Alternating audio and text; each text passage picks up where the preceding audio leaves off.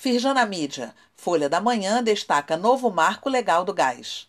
A reportagem destaca as expectativas sobre os investimentos previstos para o Norte Fluminense e para o Rio, caso o novo marco seja aprovado pelo Senado Federal. Pelo link neste boletim, você acessa a íntegra da reportagem.